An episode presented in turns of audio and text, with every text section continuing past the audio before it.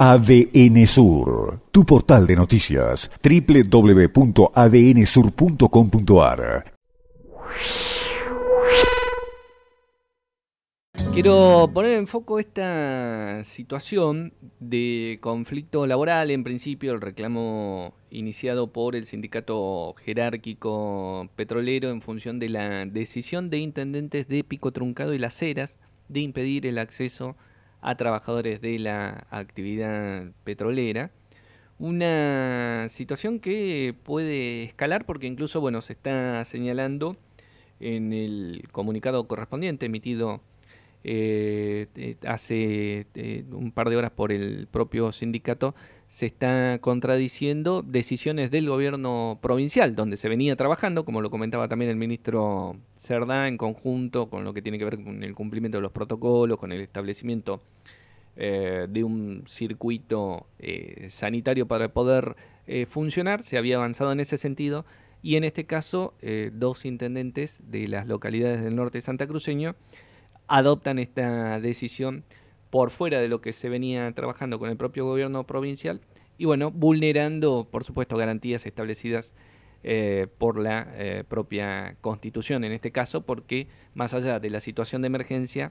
hay determinados eh, criterios para poder funcionar, el petróleo es una de las actividades esenciales que está exceptuada de los impedimentos de funcionar, por supuesto con los protocolos y los cuidados del caso. Pero más allá del conflicto puntual, fíjate cómo contrasta esta información, este cierre de fronteras que pretenden hacer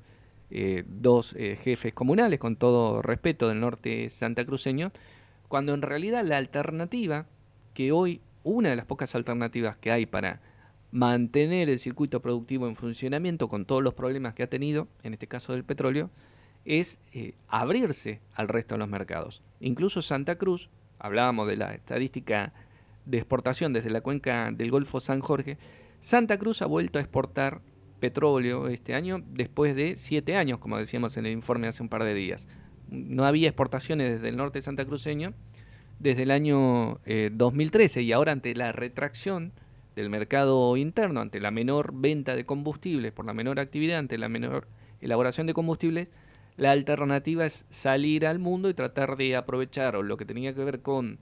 la reactivación de la demanda en algunos países industrializados o incluso aprovechar el bolsillo, la billetera de algunos países, caso China, por ejemplo, que han aprovechado a, abastecerse, a, llenar sus reservas con petróleo barato, una decisión que incluso también Estados Unidos había anunciado, Donald Trump, salir a comprar barriles para eh, incrementar sus propias reservas, teniendo plata, ahorrarse en barriles y es una buena inversión porque los mercados futuros indican que el año próximo o el, siguiente, una vez superada la pandemia, los precios volverían a, estabilizarse. Pero bueno, no me quiero ir muy lejos, digo, es eh, preocupante que la alternativa sea cerrar puertas cuando en realidad lo que provoca es un mayor perjuicio. Santa Cruz Norte eh, que viene con una curva de caída en la producción de petróleo muy pronunciada en los últimos años y esta pandemia ha profundizado esa merma de actividad, eh, necesita tener un dinamismo en el mercado petrolero, en el circuito petrolero. Necesita que eh, las empresas vuelvan a perforar en el norte santacruceño porque en los últimos años se ha retraído notablemente la actividad, YPF ha dejado prácticamente de perforar en los últimos cuatro años en el norte santacruceño, ahora está dando señales eh, de volver a activar. Pero bueno, todo esto em, choca toda esta perspectiva de que se pretende lograr una eh, mejora cuando te encontrás con este tipo de eh, decisiones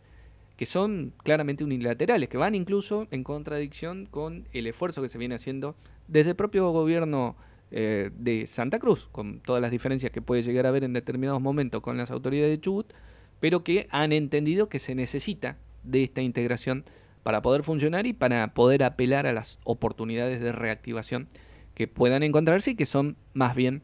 escasas. Una decisión que seguramente tendrá que ser revisada, pero algo que tenemos claro es que cerrar las puertas de este modo no resuelve absolutamente nada.